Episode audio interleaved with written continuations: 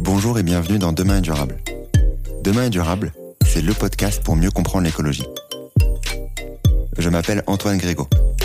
Je me considère comme un écolo imparfait et je suis, comme beaucoup, sensible aux enjeux de demain. Mais en juin 2020, au moment où j'ai décidé de démarrer le podcast, impossible de savoir par où commencer. Comment en savoir plus sur l'écologie facilement? Je vous propose donc, dans chaque épisode, de découvrir l'histoire de celles et ceux qui agissent pour un monde plus durable. Entrepreneurs, intrapreneurs, activistes. Ils agissent avec passion aux quatre coins du monde. En France bien sûr, mais sur tous les continents, pour nous permettre d'espérer demain un monde plus durable. Quelles sont leurs solutions? Pourquoi ont-ils décidé de se lancer? Quels sont leurs conseils pour agir à notre échelle? Écouter, lire ou s'éduquer sur ces enjeux, c'est déjà agir pour un monde plus durable, car il nous permet d'en parler avec conviction autour de nous. C'est ce que j'espère vous apporter lors de chaque épisode. Si vous souhaitez soutenir ce mouvement, et si vous aimez le podcast ou l'épisode du jour, n'hésitez pas à taguer Demain est durable sur LinkedIn ou sur Instagram, ou à me laisser un commentaire sur votre plateforme d'écoute préférée. Aujourd'hui, j'ai le plaisir de recevoir Maxime Durand, cofondateur de la marque Biodemain. Passer en bio, c'est compliqué pour les agriculteurs. Ça représente 2 à 3 ans de ce qu'on appelle la conversion biologique, 2 à 3 ans compliqués pour l'agriculteur, parce qu'il doit cultiver en bio, avec toutes les contraintes que ça représente, mais sans le label bio, donc sans le prix de vente bio. Et en fait, André, mon grand-oncle, il n'a pas réussi. Il a eu euh, deux ans de galère très compliqués, et il n'a pas su aller au bout de la démarche. Euh, il a dû revendre la ferme et se reconvertir. Et à ce moment-là, avec Stéphane, c'était un peu un, un choc de se dire, mais comment c'est possible dans le contexte écologique actuel que des agriculteurs qui veulent faire le bien ne puissent pas aller jusqu'au bout de la démarche? Aujourd'hui, je vous propose donc de parler de bio, grâce à Maxime Durand, le cofondateur de Biodemain. Biodemain, c'est une marque dont vous allez assurément entendre parler les prochaines années.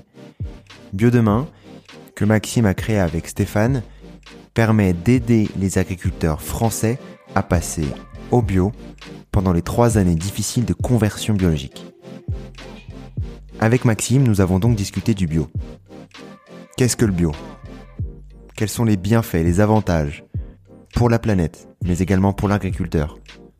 Quelles sont les différences entre les pesticides organiques et chimiques? Quelle est sa vision du secteur?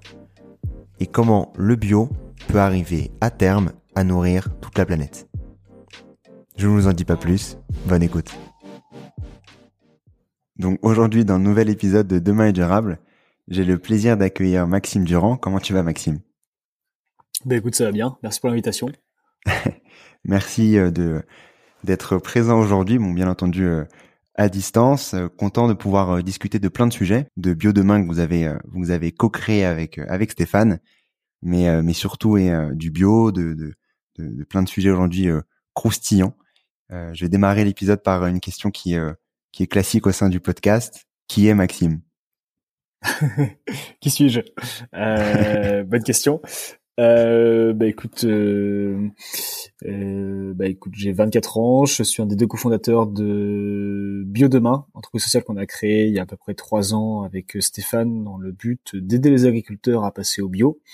C'est un projet qui nous est venu euh, de par nos histoires perso. Avec Stéphane, on est très orienté écologie depuis tout petit. On a longtemps échangé sur ce qu'on voulait faire plus tard, et finalement on avait envie de créer une boîte qui pouvait impacter positivement la société et l'environnement. Et donc en sortie d'études, juste avant sortie d'études, on se posait la question de qu'est-ce qu'on allait faire. Et à ce moment-là, j'ai mon grand-oncle André, qui est agriculteur en Bretagne, qui a voulu passer en bio, euh, ce qui est une très bonne chose. Malheureusement, passer en bio, c'est compliqué pour les agriculteurs. Ça représente deux à trois ans de ce qu'on appelle la conversion biologique, deux à trois ans compliqués pour l'agriculteur, ce qui doit cultiver en bio avec toutes les contraintes que ça représente, mais sans le label bio, donc sans le prix de vente bio. Et en fait, André, mon grand-oncle, il n'a pas réussi. Il a eu euh, deux ans de galère très compliqués, et il n'a pas su aller au bout de la démarche. Euh, il a dû revendre la ferme et se reconvertir. Et à ce moment-là, avec Stéphane, c'était un peu un, un choc de se dire, mais comment c'est possible dans le contexte écologique actuel que des agriculteurs qui veulent faire le bien ne puissent pas aller jusqu'au bout de la démarche? Et donc c'est là qu'on a décidé de créer une boîte qui pouvait euh, les accompagner, les aider pendant la conversion. Et donc on a créé Biodemain qui est la marque qui rémunère justement les producteurs durant cette période de conversion et qui les valorise auprès du consommateur final. Et du coup, depuis trois ans, euh, donc on monte l'entreprise, on a pu accompagner euh, quelques producteurs depuis depuis ce jour-là, et euh, donc aujourd'hui une petite équipe de 20 personnes. Ok, bon, petite équipe de 20 personnes, ça fait quand même un, petit bout de... ça fait quand même quelques personnes, surtout, surtout en trois ans. On va revenir aux prémices un peu de, de, de ce projet-là, avant bien entendu de parler plus en détail de, de ce que vous faites, même si là, le, pitch est, est, bien, est bien rodé. Euh, sur euh, sur euh, sur le, le projet en tant que tel toi déjà de ton côté donc tu disais qu'avec avec Stéphane vous aviez l'envie depuis bien longtemps d'aller agir sur ces sujets d'écologie qui sont ancrés en vous quelle étude vous avez fait pour arriver à, à vous dire je vais devoir agir je vais je veux agir sur ces sujets là nous on a fait une école d'ingénieurs à côté de Lille euh, qui nous a pas forcément amené une sensibilité écologique. Euh, ça n'est pas de là. Euh, je pense que les grandes écoles aujourd'hui n'apportent pas du tout ce côté-là. Euh, c'est vraiment nos vies perso, nos lectures, nos je notre culture personnelle qui nous a amené à se poser plein de questions, à se dire mais finalement mais on va droit dans le mur dans avec tout ce que l'humanité globalement fait et il y a vraiment urgence à agir. Et la réflexion elle a été mais si nous euh, jeunes de milieux culturellement euh, aisés euh, occidentaux, on, on, se bouge pas les fesses, mais euh, qui peut le faire? Et donc c'est de là que c'est venu de se dire, mais oui, on a, on a certes une envie, mais surtout un devoir de faire quelque chose. Et donc c'est vraiment de là que ça a démarré, de se dire, mais on va pas juste trouver un job bien payé et se planquer. Enfin, on est conscient qu'il y a un gros souci et on a l'obligation de. c'est notre, génération, de trouver on va dire, une, solution rapidement.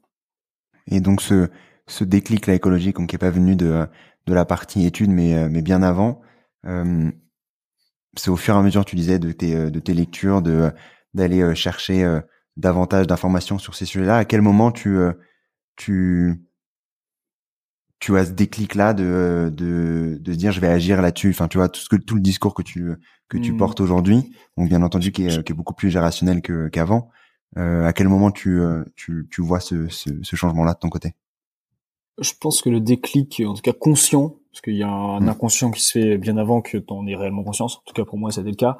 Euh, il est venu après avoir vu le film Demain, que je sais pas si tu connais. Euh, ouais, le film qui a eu, ouais, euh, qui a eu un grand écho chez moi, où je me suis dit, mais finalement, on n'a pas juste à rester attentiste face au dérèglement climatique et à, l'ensemble de problèmes que ça que ça crée derrière, on n'a pas resté attentiste. Et en fait, il existe plein de manières de, de créer, de promouvoir, de développer des solutions qui permettent de faire un, un petit quelque chose qui va dans le bon sens. Et en fait, même si c'est juste à mon échelle en tant que citoyen ou juste à mon échelle en tant que petit entrepreneur, finalement, je peux avoir un impact. Et c'est de là que ça m'est venu. Et finalement, ce film, ce qui est génial, c'est qu'il montre certes le problème, mais surtout le fait qu'il y a des solutions qui existent à notre portée. Et ça qui est vraiment qui m'a donné envie de me lancer, de me dire mais oui, je peux faire quelque chose à mon échelle et, et je, ouais, j'ai le devoir de le faire, je vais le faire. Et c'est là que c'est parti. Ok. Et donc sur le, ouais. Et donc sur le sur le sujet du bio, donc tu euh, t'en parlais juste avant, racontant bien entendu l'histoire de, de de ton oncle qui avait euh, essayé d'aller dans le bio et qui malheureusement n'a n'a pas réussi. Comment est-ce que tu euh, est-ce que tu connaissais les challenges du bio avant ce, ce tracas familial, on va dire, et euh, avant cette déconvenue, et comment est-ce que tu as réussi à, à, aller chercher davantage d'informations sur, euh, bah, sur cette thématique-là, qui est assez précise? Ouais. Euh, non, je connaissais pas très bien le sujet. Je j'étais bien sensibilisé à l'agriculture durable. J'avais passé six mois aux Philippines où à cultiver vraiment dans des champs et à monter un projet d'agriculture durable. Donc je connaissais ces sujets-là. Je connaissais les impacts positifs euh, du bio, mais je ne connaissais pas tout ce qui était réglementaire. Et finalement aujourd'hui, ce qui est compliqué, c'est la réglementation bio, notamment celle liée à la conversion biologique, qui ont un rôle euh, euh, précis qui est de rassurer le consommateur. Et donc elles sont pas inutiles ces réglementations, mais elles réglementent et donc forcément ça, ça crée des, des freins pour les producteurs. Et donc nous j'en avais pas conscience. Euh, on a appris les grands traits de la conversion euh, avec André. Euh, c'est comme ça qu'on a eu conscience de la problématique.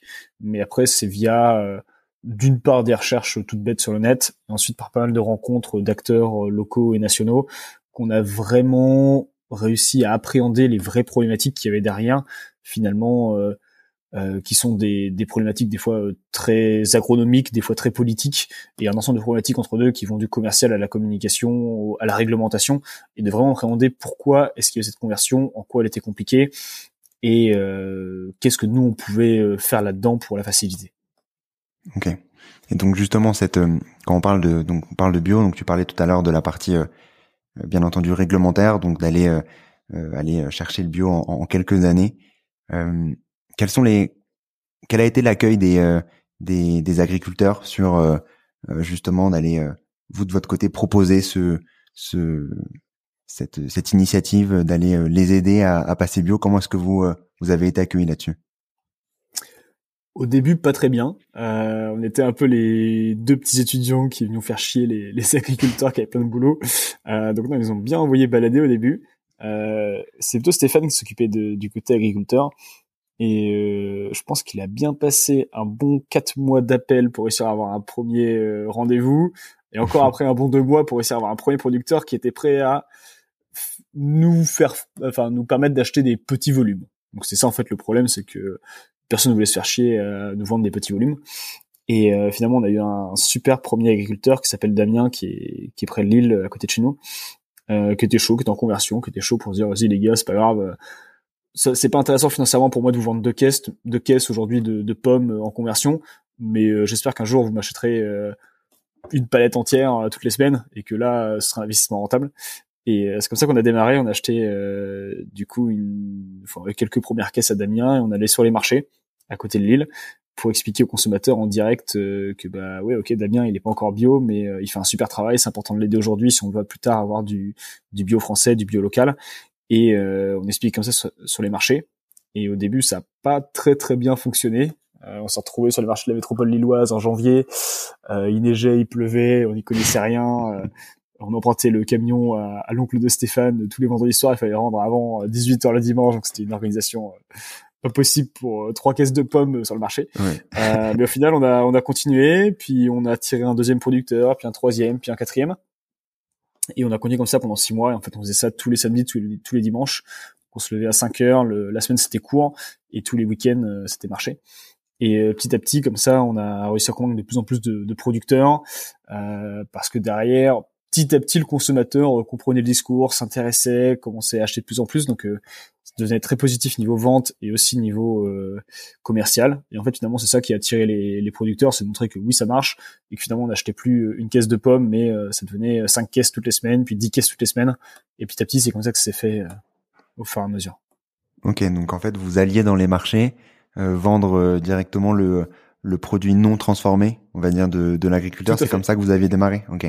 Ouais, au début c'est ça. C'était et des fois il y avait quelques produits transformés, mais à l'étiquette du producteur. En fait, Biodemain n'était présent que sur une grande bannière euh, qu'on avait imprimée un, peu moche euh, et quelques petites affichettes euh, imprimées sur mon imprimante à la maison. Euh, donc c'était pas incroyable et il y avait absolument rien sur les produits. C'était vraiment que de la communication et du discours en fait autour du produit. Et donc ça, c'était dans un seul et même marché que vous vendiez ça? C'est comme ça que vous avez trois marchés différents. Trois marchés différents. Ouais, un le vendredi, un le samedi, un le dimanche. Ok, donc c'est comme ça que vous avez réussi progressivement à aller attirer le consommateur, le faire euh, adhérer entre guillemets à la cause et euh, à le faire revenir euh, semaine après semaine dans les dans les différents marchés, c'est un peu ça. Tout à fait, c'est vraiment comme ça. Et finalement, c'est au moment où on s'est rendu compte que c'était pas Maxime et Stéphane, les deux petits entrepreneurs, qui allaient changer le monde en faisant les marchés tous les week-ends, qu'on s'est dit bon, on va, quand même réfléchir à autre chose. Et là, on s'est rendu compte que finalement les marchés, bah, c'était 3-4% de la distribution alimentaire française, et que finalement c'était que dalle. Et on s'est dit qu'on pouvait aller chercher plus de volume et donc accompagner plus de producteurs en allant euh, en magasin. Et donc c'est là qu'on a lancé la marque euh, comme on la connaît aujourd'hui, avec des petits produits d'épicerie, et qu'on a lancé dans un premier magasin à côté de Lille euh, quand ils nous ont appelés. Et donc à quel moment vous passez de du du produit fini à enfin du produit fini du, du produit de la pomme à un cidre, un jus de pomme, etc. C'est vous qui faites le parcours ou c'est l'agriculteur qui vous dit bah voilà euh, j'ai ça qui euh, va sortir dans quelques temps. Pour l'instant, c'est pas bio. Comment ça se passe sur ça? Alors ça va vraiment dépendre des producteurs, de la manière dont on travaille du produit. c'est très différent, mais là, on va dire que le plus courant, c'est que nous, on a un produit qui est déjà lancé, par exemple un jus de pomme, euh, qui est notre produit phare, notre premier produit, euh, et qu'avec, euh, on a du besoin en volume. Et du coup, on a une liste d'attente de producteurs, où on a des coopératives qui nous sont contactées, ou enfin on a des contacts producteurs sur un certain volume de pommes. Et donc, par exemple, on va les appeler, on va leur dire, bon, écoute, là, j'ai, je peux te prendre 10 tonnes en conversion. Euh, à combien euh, tu me les vends, de combien tu as besoin pour vivre. Et c'est comme ça en fait qu'on vient s'approvisionner simplement et c'est ce jus de pomme, soit c'est la coopérative qui sait le faire. Le producteur, c'est rare qu'il sache faire des jus de pomme. C'est rare qu'il ait une presse, donc souvent c'est via la coopérative qu'on le fait. Ou si la coopérative n'en a pas, on peut acheter la matière première et la faire transformer par des partenaires qu'on a euh, souvent à proximité des lieux de production. Donc c'est directement via les coopératives qui sont en lien avec les euh, avec les les, producteurs. Euh, bah, les producteurs, les coopératives, c'est vraiment des organisations qui appartiennent aux producteurs. Euh, c'est le principe, du coup, euh, finalement, derrière, c'est directement les producteurs que tu que tu as. Donc vous, de votre côté, le, la, la maintenant, c'est plus euh, euh comment dire euh, d'aller chercher directement l'agriculteur en tant que tel, mais d'aller chercher les coopératives qui vous vous mettre en, vous mettre en relation avec les agriculteurs qui sont en voie de conversion. C'est un peu ça, du coup, maintenant? Ouais, on travaille effectivement beaucoup avec les coopératives, mais on travaille toujours aussi avec des producteurs en direct. Ça va vraiment dépendre des circonstances. Par exemple, le, on a sorti des amandes. les amandes, ce sont des petits producteurs, donc on travaille avec direct producteur, c'est pas gênant. Sur les pommes, ça peut arriver qu'on travaille encore sur des direct producteurs.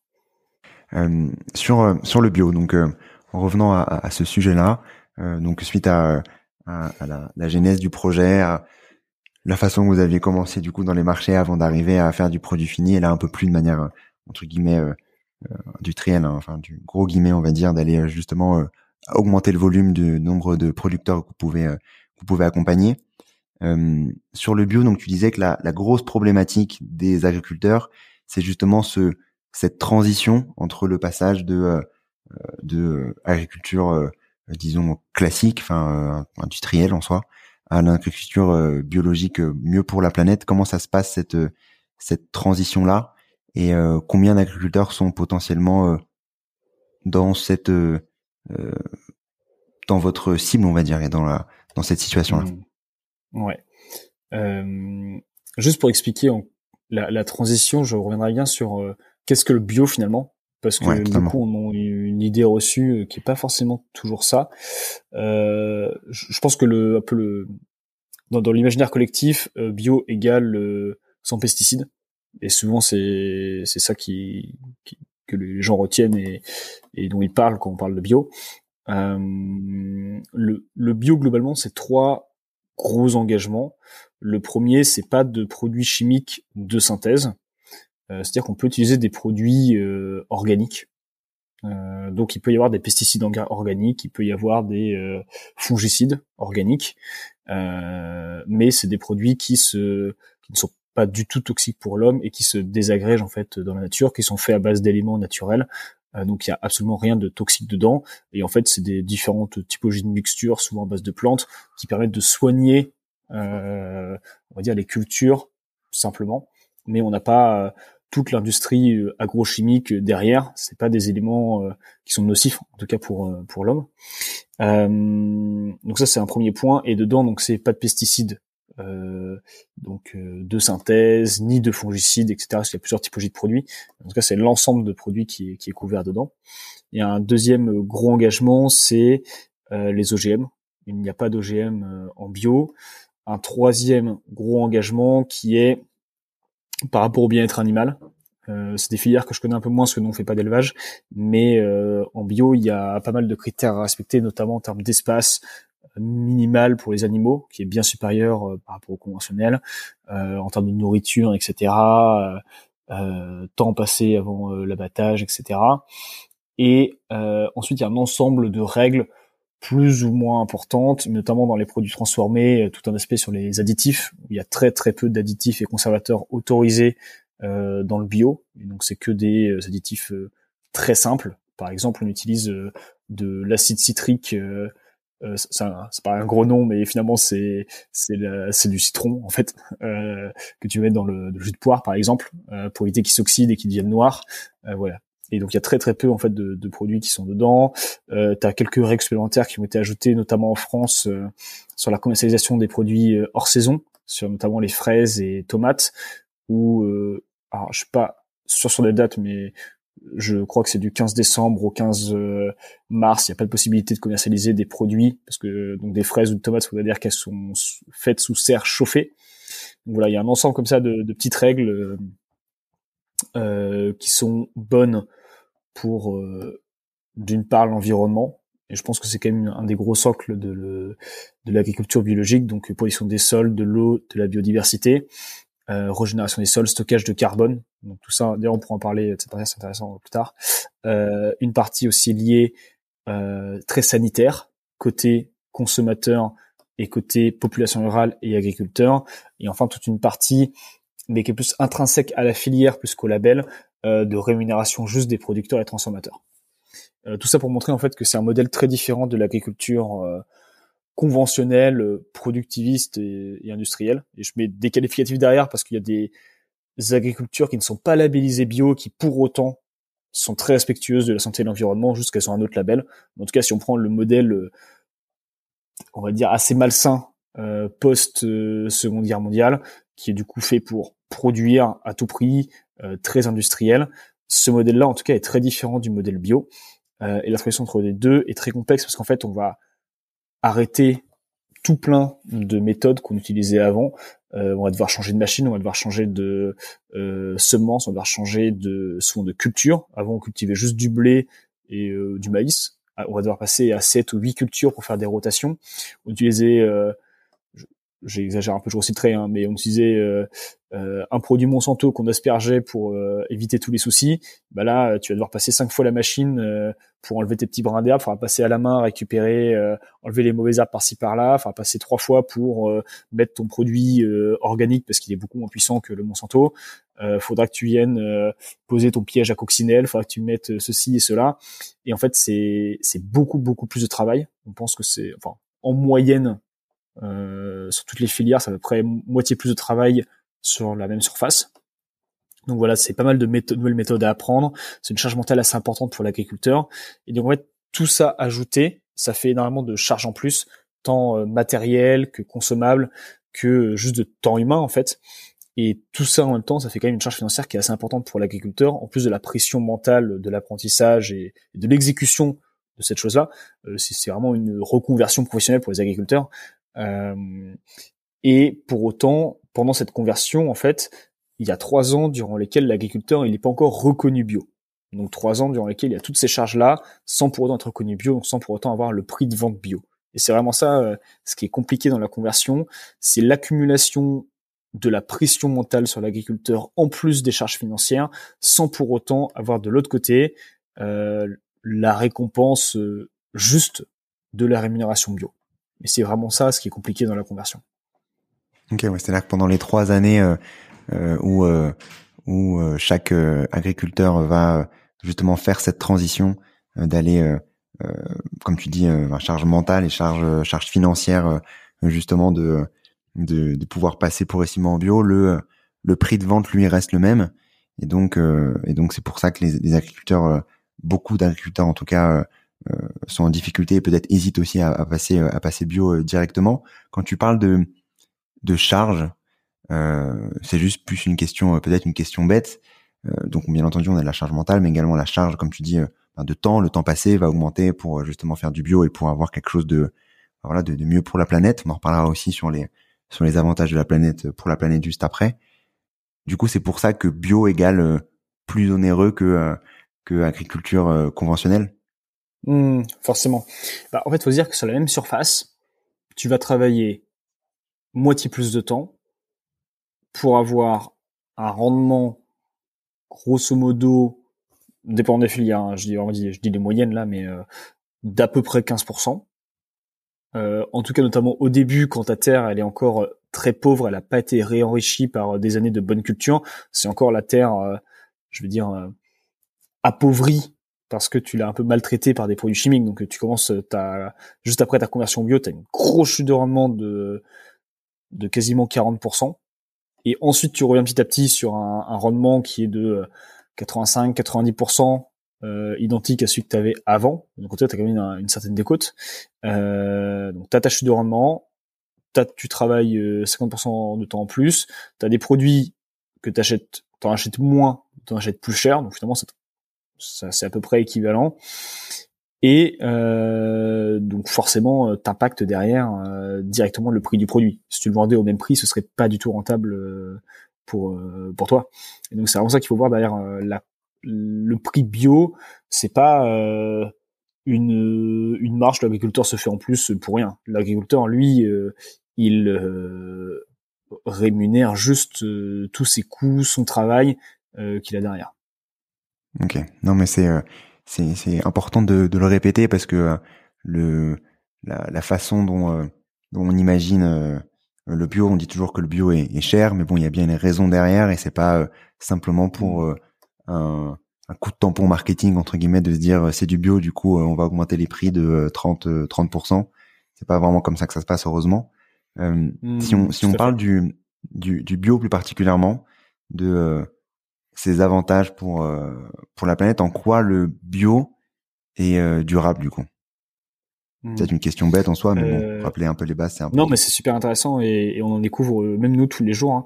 Euh, notamment, il y a des études qui sont de plus en plus poussées là-dessus parce que le bio se fait très très critiquer euh, parce que il a acquis euh, des parts de marché et il a un volume hmm. financier important. Donc le bio c'est forcément critiqué aujourd'hui euh, comme tout ce qui marche, euh, ça se fait critiquer. Donc on est obligé de pousser plus dans les études, d'avoir plus de chiffres et, et du coup on, a aussi plus de matière, donc c'est intéressant. Euh, c'est euh, assez vaste les impacts que, que le bio peut avoir sur l'environnement. Euh, je, je, pourrais pas être exhaustif là-dessus, mais je vais prendre les, les plus gros. Euh, déjà, il y a un, tout un sujet sur l'absorption du, du, carbone par les sols. Euh, c'est pas très connu, mais en fait, les sols absorbent du carbone. Et en fait, euh, ils absorbent du carbone parce qu'il y a une une vie, on va dire, euh, dans la Terre, euh, un ensemble de tout un écosystème euh, vivant qui absorbe plus de carbone qu'il n'en rejette. Et en plus de ça, euh, toutes les plantes que tu vas utiliser grandissent, absorbent du carbone, et finalement la, la, la plante, toute la matière organique de la plante, c'est en très grande partie composé de, de carbone. Donc, toute cette plante-là, euh, une fois euh, coupée, retourne à la terre et vient stocker du carbone. Donc ça, les, les sols stockent du carbone. Euh, plus il y a de la vie, plus ils stockent du carbone, et plus ils sont bien traités, entre guillemets, plus ils vont stocker du carbone. C'est-à-dire que si tu laisses ton sol de manière très naturelle vivre, euh, tu l'embêtes pas, ben, il stockera beaucoup plus de carbone. Si tu commences à le trifouiller, le retourner dans tous les sens, si tu commences à euh, euh, mettre des produits chimiques qui euh, empoisonnent ta terre, bah, il stocke beaucoup beaucoup moins de carbone, voire il peut aller jusqu'à commencer à, rejeter du carbone. Cas très rare, mais ça peut arriver si vraiment la terre devient est très souillée. mais en tout cas, le, plus ta terre est, enfin meilleure est ta terre, moins tu vas, enfin plus tu vas pouvoir stocker de carbone. Et le bio, comme certaines agricultures notamment dites de conservation, absorbe énormément de carbone à ce niveau-là. Donc c'est super intéressant, c'est que il y a une stat qui est sortie là-dessus. Si 100% des terres étaient cultivées en bio, on pourrait aujourd'hui être neutre en émissions carbone sur la surface, euh, enfin sur euh, avec les surfaces cultivées aujourd'hui, sans rajouter de nouvelles surfaces et avec les émissions au carbone actuelles, tout en nourrissant la population. C'est aussi un grand débat. On pourra y revenir tout à l'heure après. Je vais pas me lancer dans un deuxième débat dans le premier. Euh, mais du coup, il y a ce sujet d'absorption du carbone qui est super intéressant euh, et, et qu'on connaît pas, alors que pourtant c'est un impact qui est, qui est incroyable. Euh, voilà, premier premier petit sujet. Euh, deuxième sujet dans l'agriculture bio, c'est que en plus d'absorber plus de carbone, de base, le fait de cultiver en bio émet moins de carbone. Dans l'agriculture euh, conventionnelle, il y a un truc qui l'agriculture conventionnelle stocke moins de carbone et en plus émet beaucoup de carbone, notamment via tous les euh, engrais, notamment dits euh, engrais azotés, dont on parle pas mal en ce moment parce que euh, on est un peu en rupture en France, les prix augmentent pas mal et ça augmente notamment le cours du blé avec la guerre en Ukraine. Il y a tout un public, mais plus longue histoire, mais en tout cas, on utilise beaucoup d'engrais azotés et un ensemble d'ailleurs aussi de produits chimiques qui, lors de l'épandage, émettent beaucoup de gaz, notamment de l'azote, du méthane, euh, dioxyde de carbone évidemment, euh, qui sont des gaz à effet de serre euh, voire très importants. donc en fait, tous ces produits chimiques émis vont en fait avoir un impact très négatif sur le bilan carbone de la surface cultivée. Donc l'agriculture bio absorbe plus de carbone et et le peu, enfin le euh, ce qui est utilisé pour cultiver dessus euh, est finalement très faible comparé au conventionnel. Euh, ensuite, un, deuxième impact, c'est lié à la biodiversité. Euh, j'ai plus le chiffre exact en tête. Euh, je précise pour qu'on ait vérifié qu'on prenne pas mes mots pour sur ce sur ce extrêmement sûr. Euh, si je dis pas de bêtises, euh, on a perdu la moitié de la biodiversité euh, d'insectes en 20 ans en France et c'est en très grande majorité dû aux produits chimiques épandus euh, dans les champs. Et en fait, l'agriculture biologique dépend rien qui va tuer les insectes euh, comme ça. Ou en tout cas, c'est très localisé sur ta culture précisément, sur une typologie d'insectes ravageurs. Et donc, en fait, ça n'a pas du tout le, cet impact-là sur la biodiversité. Et euh, ce qui est d'autant plus choquant, enfin, parce que les insectes, finalement, je pense que beaucoup de gens sont contents d'en être débarrassés, mais il faut savoir que c'est la même chose pour les oiseaux, parce que quand tu tues un insecte, d'ailleurs, c'est la bouffe de l'oiseau que tu vas tuer, et il y a une chute de 30% de la biodiversité chez les oiseaux. Euh, idem en grande partie dû aux produits chimiques. Pas que, évidemment, il y a d'autres causes, notamment euh, des forêts qui ont été coupées, euh, habitat naturel de certains oiseaux, les comment les problématiques de pollution sonore euh, aussi. Mais en tout cas, le, le, la machine agricole industrielle euh, euh, chimique a fait des gros dégâts là-dessus. Donc au niveau biodiversité, il y a aussi un, gros impact. Et je terminerai sur euh, deux choses qui sont assez liées. c'est la préservation de l'eau et préservation des sols. En fait, quand on dépend des, des produits chimiques sur un, un, sol cultivé, forcément les produits chimiques ils restent pas dans la terre. Hein. très rapidement, ils partent, ils s'enfoncent dans la terre, ils rejoignent des cours d'eau souterrains, ils rejoignent des nappes phréatiques et tout ça, ça se retrouve euh, directement au contact de la biodiversité, euh, de des champs d'à côté, de, la population aussi euh, locale, rurale, et euh, du coup forcément ça va empoisonner tout un ensemble euh, de, de territoires. Et aujourd'hui, par exemple, la France a une politique assez intéressante sur les ce qu'on appelle les bassins versants, donc les bassins, enfin les zones de production au-dessus mmh. nappes phréatiques, où on essaie de cultiver bio pour éviter que les nappes phréatiques soient euh, soient polluées. Et ça, c'est très lié en fait à la terre, parce que les terres cultivées en, en conventionnel sont de moins en moins résilientes. En fait, on tue la vie qui est à l'intérieur. Euh, les terres sont de plus en plus fragiles, elles deviennent, s'appauvrissent au fur et à mesure des années, euh, parce qu'on va puiser beaucoup d'elles. Et en fait, on réinjecte par-ci par-là, on les dope aux produits chimiques. En fait, une fois qu'on arrête les produits chimiques, la terre derrière, euh, il reste quasiment rien. Et on perd de plus en plus euh, de cette couche euh, arable qu'on appelle l'humus, qui est très présent, qui est très présent en France. On a des très bonnes terres et qui se crée lorsqu'on a de la décomposition de matière organique. Et le problème du conventionnel, c'est qu'on amenuise cette couche de terre arable et peut-être des terres qui sont de plus en plus pauvres. Alors qu'en bio, au contraire, les terres se réenrichissent. Donc voilà quelques exemples, en tout cas environnementaux. Il y en a d'autres et je pourrais parler longtemps, mais je crois que j'ai déjà parlé 10 euh, minutes sur la question, donc je vais m'arrêter là. quand, quand, quand, on parle, quand tu parlais juste des, quand tu parlais juste des, des parties pesticides, parce que c'est, c'est important d'en parler aussi au, début, donc les pesticides naturels vs les pesticides euh, chimiques, donc pas du tout la même chose, pas, pas fait de la même, pas de la fait de la même façon, bien entendu. Euh, quand tu disais l'impact sur justement les insectes, sur in fine, ben, toute la, la, chaîne, on va dire alimentaire, donc les oiseaux et, et compagnie. Euh, quelle différence entre ces deux-là? Donc les pesticides naturels, enfin, j'imagine que c'est euh, ça a moins d'impact, on va dire, sur le long terme, vs des pesticides euh, chimiques qui qui détruisent elles à petit feu. C'est un peu ça? En fait, euh, t'as plusieurs. T'as une chose c'est l'impact très direct. quand tu mets du glyphosate, bah tu dégommes tout. Vraiment, c'est tu passes la tronçonneuse dans ton jardin, t'exploses tout tu viens mettre un produit euh, chimique, euh, enfin c'est pas chimique, un produit organique, euh, c'est très différent en fait. C'est très, c'est beaucoup moins puissant. Hein. C'est comme de la javel vs le le petit comment le petit bidon de lessive écologique. C'est pas du tout la même chose. Hein. L'efficacité est pas du tout pareil, la pollution est pas du tout pareil non plus. Euh, la ta lessive écologique, faut vraiment que tu appliques sur la tâche bien profondément pour que ça finisse par partir. T'as jamais le, tu fous la moitié du bidon, tu mets et c'est plus blanc que blanc. Euh, c'est pareil dans l'agriculture. Euh, tu mets ton glyphosate, ça rase tout. Tu mets ton produit organique. Tu sais que tu as pris tel truc qui va lutter contre telle variété de limaces. Tu mets ton truc. Bah ok, ta variété de limaces, euh, tu la verras plus. Par contre, t'as pas tué à côté toutes les coccinelles, euh, la moitié de la biodiversité euh, de la plaine et euh, les ruches d'à côté. C'est c'est ça qui va être différent dans un premier temps. Ensuite, l'impact plus long terme, ça va faire que t'as pas une persistance des molécules dans le sol parce que c'est des molécules naturelles qui vont se désagréger assez rapidement, alors que les molécules chimiques en fait vont rester dans le sol très longtemps. C'est pas des choses qui sont naturelles. Euh, les micro-organismes ne savent pas les désintégrer, donc ça reste très longtemps et ça continue après à remonter vers euh, vers les fruits, vers euh, les cultures et donc forcément on les absorbe nous en tant qu'humains.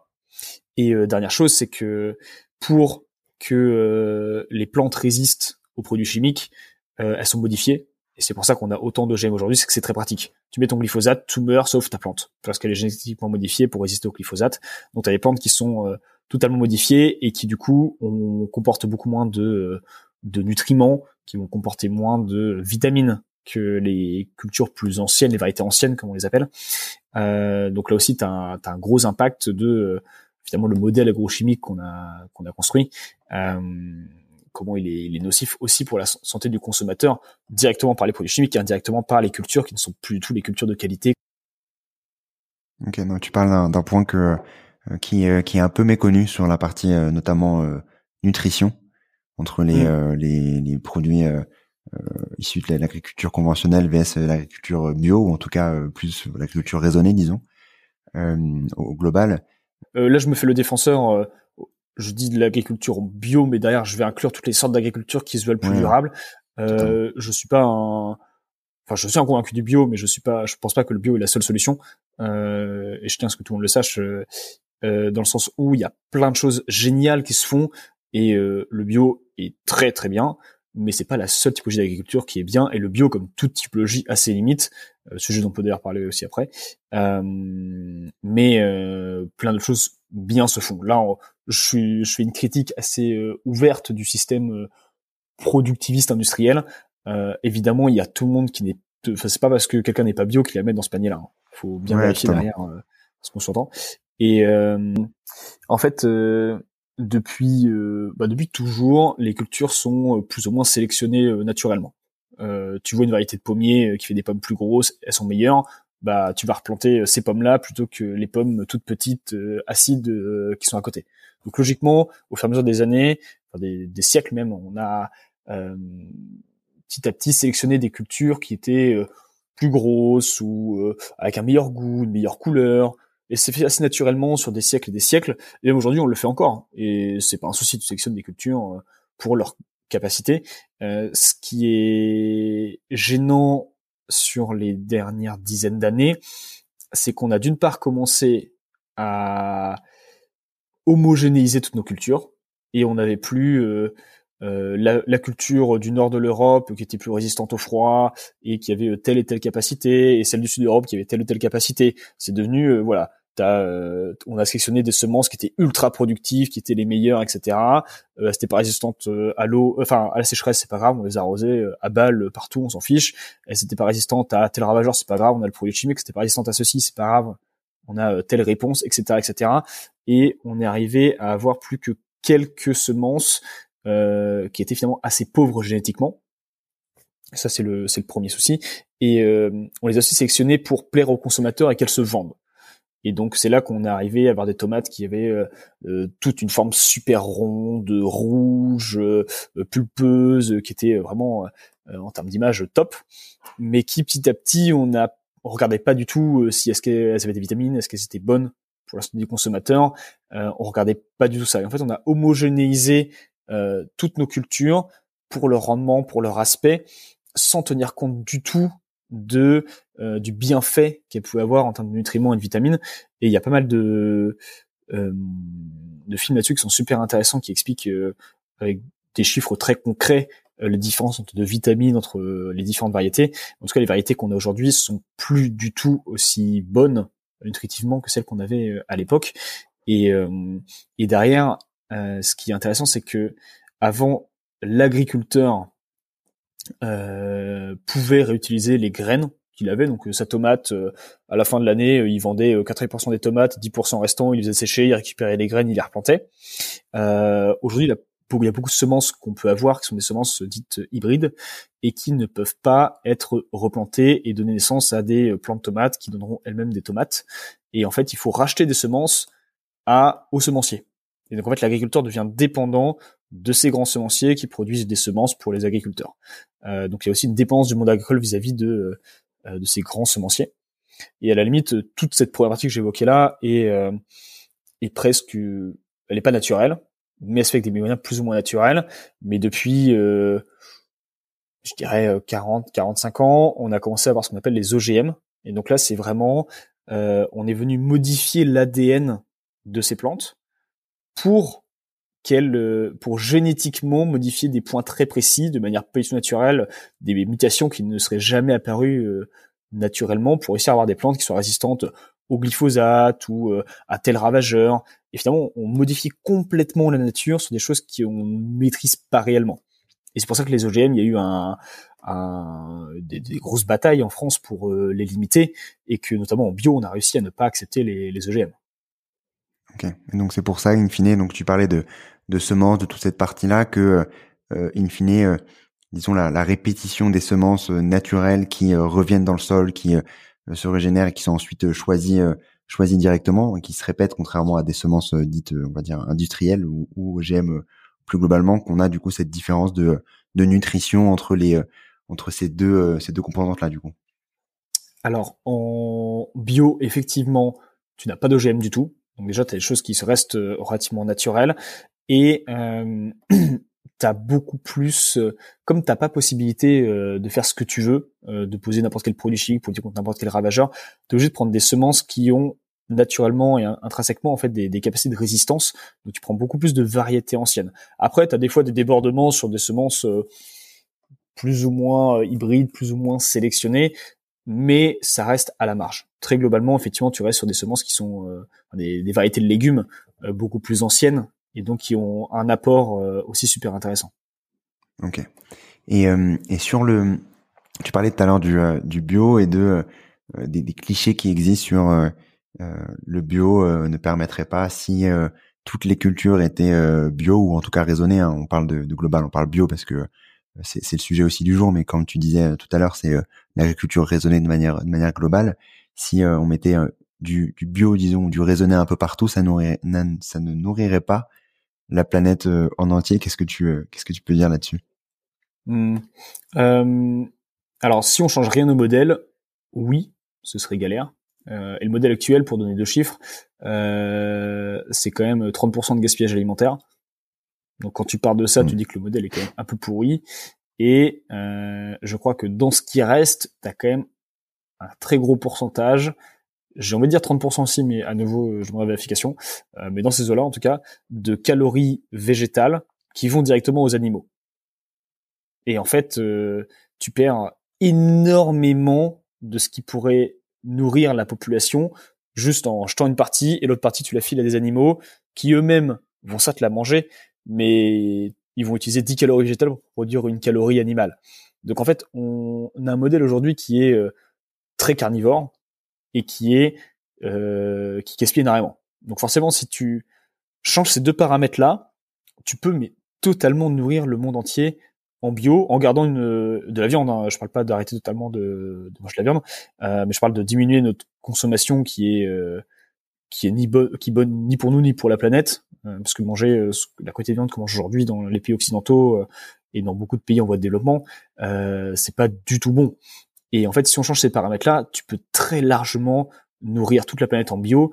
Et il y a plusieurs études qui, qui, ont pas, qui sont parues à, ce niveau-là. Notamment, euh, il y a un article du Monde qu'on peut retrouver très facilement. Si on tape le bio peut-il nourrir le monde, euh, c'est le premier lien, un article du Monde qui est super bien fait, qui explique euh, avec des, très, des liens très bien faits en quoi est-ce que finalement c'est tout à fait possible.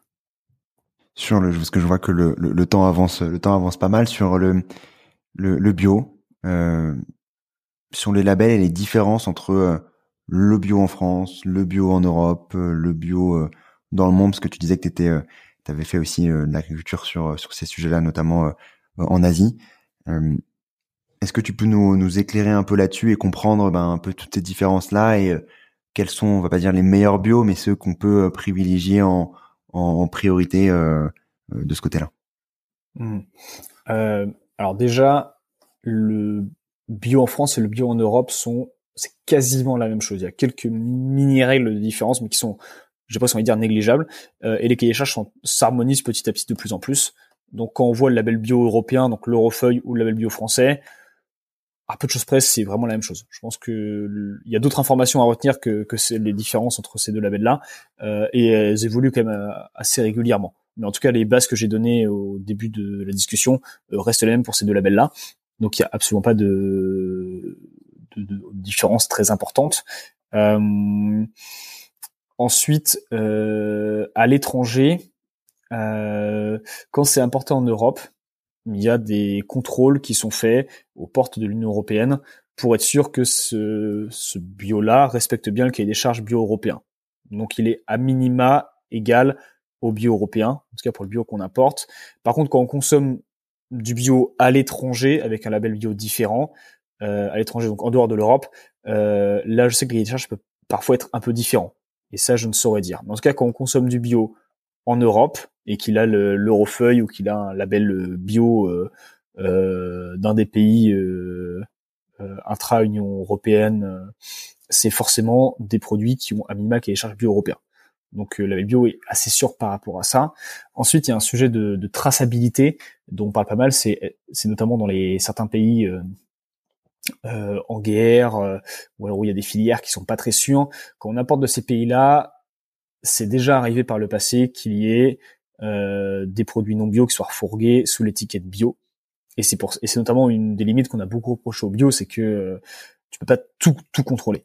Et donc c'est pour ça qu'il y a énormément de filières dans des pays dits à risque euh, qui ont été arrêtés parce que finalement c'était ni enfin c'est pas bon pour le consommateur ni pour l'image du bio.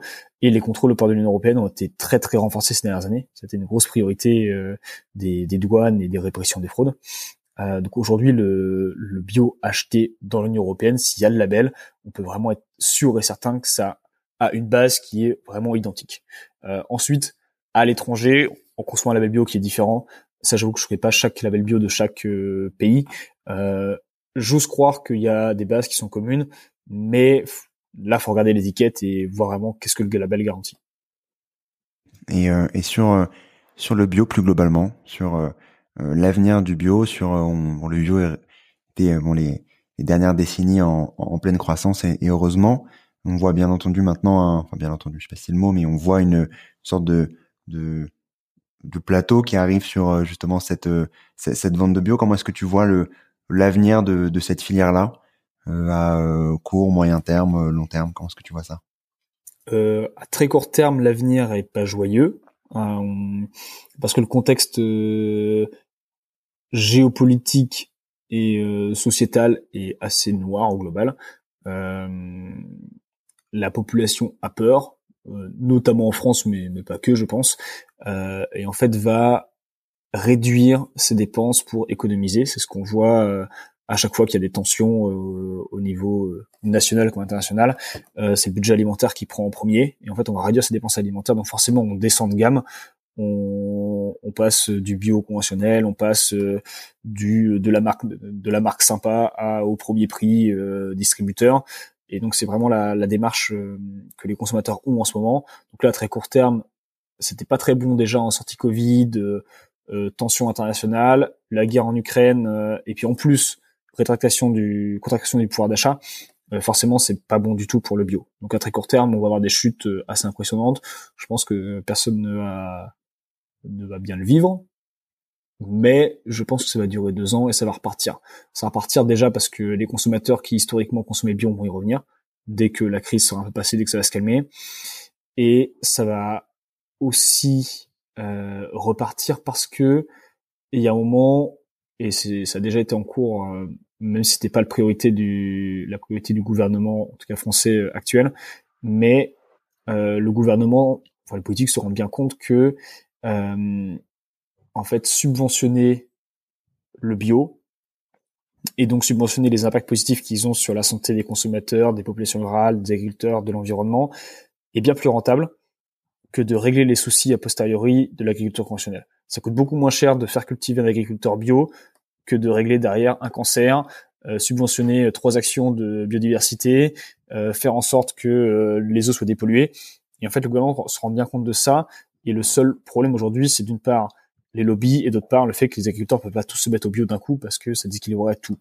En fait, le jour où les subventions se redirigent vers le bio, par mécanisme direct, euh, les prix du bio vont baisser et donc le consommateur va acheter plus de bio, ce qui va inciter plus d'agriculteurs à passer en bio. Et en fait, mécaniquement, le, le marché bio va, va s'élargir. Ok, ouais, c'est comme tu dis, euh, le, la situation est pas euh, pas au top pour pour pour aider aider cette filière, mais heureusement que vous êtes là pour ben, justement l'accompagner, la la, la mettre en avant et, euh, et euh, d'autres chiffres qui sont euh, qui, qui sont aussi d'actualité et qui disons permettent aussi de voir j'imagine le, le, futur le futur de la, la meilleure des manières c'est ben ce nombre d'agriculteurs qui ben, vont devoir euh, guillemets léguer leur leur, leur terre dans les dans, dans, les prochaines années je crois que c'est 400 000 si tu ne me trompes pas le, sur le sur le chiffre d'agriculteurs qui vont qui vont partir je t'avoue que je ne le connais pas, mais il est énorme, effectivement. Ouais, je crois que c'est dans, ces eaux-là. Donc, euh, donc justement de montrer euh, bah, qu'il est possible, qu'il est possible d'agir et que bah, il y a beaucoup d'exploitations qui euh, potentiellement pourraient passer à une agriculture, disons, beaucoup plus raisonnée les les, les prochaines années. je voulais terminer comme comme chaque épisode par par trois trois questions. Maxime, avec la première, est-ce que tu as un contenu à partager qui t'a marqué récemment? Euh, bah, tu précises récemment, donc j'ai parlé du film que j'ai vu la semaine dernière. Euh, ça s'appelle euh, Goliath, qui est un film qui fait un peu de bruit en France en ce moment. Euh, Madagascar, tu vas pas le voir passer, mais euh, du coup en France, pas, pas pour l'instant en tout cas. Goliath, qui est un film qui parle, qui est inspiré de faits réels. en fait, c'est c'est un tout petit poil romancé pour une question cinématographique, mais en fait, ça reprend tout le combat qu'il y a eu contre le glyphosate il y a trois ans, ou euh, 5 euh, ans pardon, où il y a des agriculteurs qui euh, agriculteurs citoyens qui se sont battus pour l'interdiction du glyphosate. Ils n'ont pas réussi euh, face euh, à la contre-attaque des, des lobbies. Et en fait ça montre tout le système agrochimique comment il fonctionne avec les lobbies d'un côté de l'autre côté le monde rural qui essaie de se battre et entre deux des politiques qui penchent d'un côté ou de l'autre suivant le va-et-vient des élections des arguments des lobbies.